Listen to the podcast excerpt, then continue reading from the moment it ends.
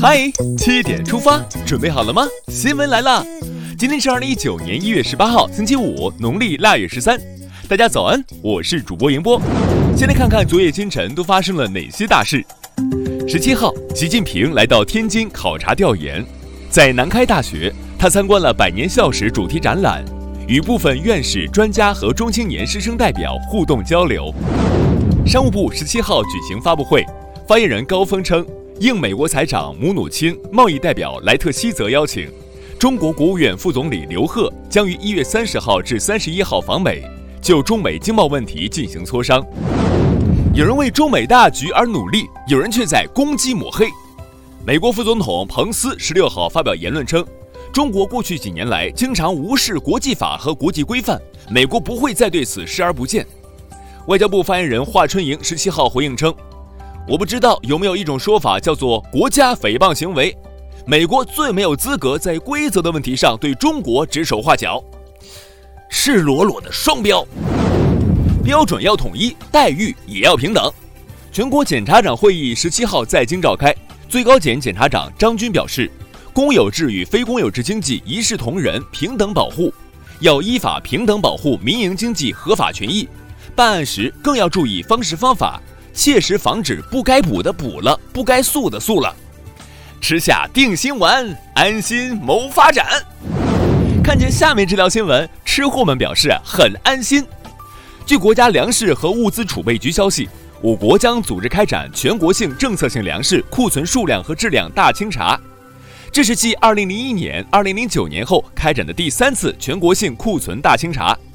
对纳入清查范围的粮食库存，有仓必到，有粮必查，有账必核，查必彻底，确保国家粮食安全，把中国人的饭碗牢牢端在自己手中。饭碗牢牢的，钱包鼓鼓的。全国税务工作会议透露，二零一八年十月一号起，个人所得税第一步改革施行三个月，减税约一千亿元，七千多万个税纳税人的工薪所得无需再缴税。千亿大礼包惠及你我他，这组数字厉害了。据国家烟草专卖局官网消息，二零一八年烟草行业实现工商税利总额一万一千五百五十六亿元，上缴国家财政总额一万点八亿元，同比增长百分之三点三七，实现烟农种烟总收入五百五十亿元，帮助四点一万户贫困烟农实现脱贫。接下来关注一条总台独家内容。已经退休三年的敬一丹，工作可一点不比退休之前少，写书、上课、主持、做公益。最近他在忙点啥？对于即将到来的新年，有什么新年愿望？请关注央广新闻公众号今天的“嗨七点出发”推送。还想听到更多大咖分享他们的过年趣事吗？别忘了二月四号关注中央广播电视总台《中国声音中国年》春节特别节目。再来刷新一组国内资讯。这些官员被处理了。天津市政府副秘书长、办公厅党组成员穆怀国涉嫌严重违纪违法，目前正在接受纪律审查和监察调查。陕西省人民政府参事、省发改委原副主任吴新成被开除党籍和公职。陕西省人民政府原副省长冯新柱受贿案十七号在杭州开庭，检方指控其收受财物七千余万元。冯新柱当庭表示认罪悔罪。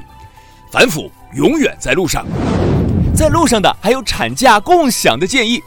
上海市妇联拟在二零一九上海两会提出提案，产假制度的设立应当以家庭为单位，建议产假可以由夫妻双方共享，双方根据家庭与职业的实际情况协商确定各自休假的天数。丧偶式育儿，妈妈的辛酸了解一下。去年霸座频频曝光，今年风波又起。近日，网曝中铁成都局领导私自带无票旅客乘车霸座，并当众辱骂和威胁司机。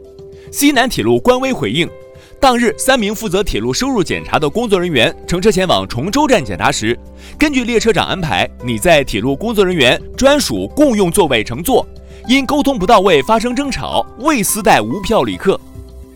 座位表示，请让我静静，不想再上热搜了。上热搜的还有这家保健品。十六号，网友田淑萍爆出，其三岁女儿被诊断为幽门螺杆菌感染后，在无限极指导老师樊某推荐下，大量服用无限极八种产品，后被诊断出心肌损害、低血糖等病症。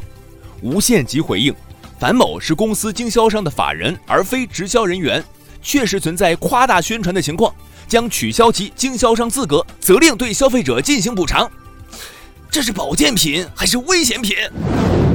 警察叔叔的这款玫瑰金新品也很受追捧。北京市公安局的微博带火了新款玫瑰金手铐，并表示新款金属质地更坚硬，手铐更结实，但重量轻了，形状调了，警察执法时更方便携带。但不可以盘，转发更不会送。嘴上盘盘就好，要上手就得铁窗剑啦。不能盘玫瑰金，可以来盘围棋。世界冠军柯洁九段十七号击败韩国天才棋手申真虚，收获个人生涯第七冠。年仅十八岁的申真虚刚刚获得韩国棋院年度 MVP，被视为韩国围棋未来的领军人。柯洁在赛后采访中说道：“看了亚洲杯很生气，足球不行，围棋一定要行。”零封韩国第一人，柯洁加冕七冠王。看完身边事儿，再把目光转向国际。现在关注一起渔船事故。韩国西南部海域十七号发生一起渔船起火事故。截至当地时间当天中午，事故造成越南籍船员一死一伤，一名中国公民失踪。中国驻光州总领馆已要求韩方全力以赴搜救，希望平安归来。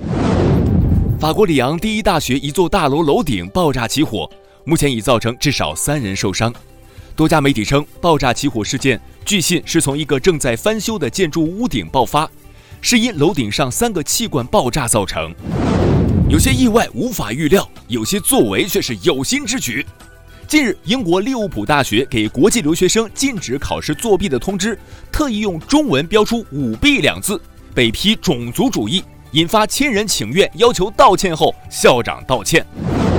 世卫组织发布二零一九十大健康威胁。空气污染、疫苗犹豫等名列其中。世卫组织说，近年来一些国家的疫苗接种情况不佳，导致一些本已有效控制的疾病发病率再度上升。打还是不打，这是一个问题。花六千学习如何睡觉，你愿意吗？英国伦敦知名健身教练开办睡眠指导课程，学员交纳七百五十英镑学费，就可以在三个月里学习如何睡得更好。想到这个学费，心疼的更睡不着了。接下来是今天的每日一席话：落其实，思其树，饮其流，怀其源。二零一七年一月十八号，习近平主席在联合国日内瓦总部的演讲中指出，中国有句古话叫“落其实，思其树，饮其流，怀其源”。中国发展得益于国际社会，中国也为全球发展做出了贡献。落其实，思其树，饮其流，怀其源，出自庾信的《征调曲》，意思是：吃到果实便想到了结果实的树，喝到水便想到了河水的来源，强调要把握事物的因果联系，懂得感恩回报。最后进入今天的每日话题：司机可以拒载醉酒乘客吗？网约车是人们的出行方式之一。然而，醉酒乘客和司机之间的矛盾却容易引发社会纷争。最近，某网约车的司机可拒载醉酒乘客规则由深圳拓展至上海、广州、南京等共计十五个城市推行。各地的网约车司机和公众各有看法。有人觉得在醉酒认定上容易有纠纷，会成为拒载的挡箭牌；也有人觉得考虑到司机安全可以理解。你觉得司机师傅们可以酌情拒载醉酒乘客吗？好了，今天的七点出发就到这里。更多精彩内容，请关注央广新闻微信公众号。咱们明天再见。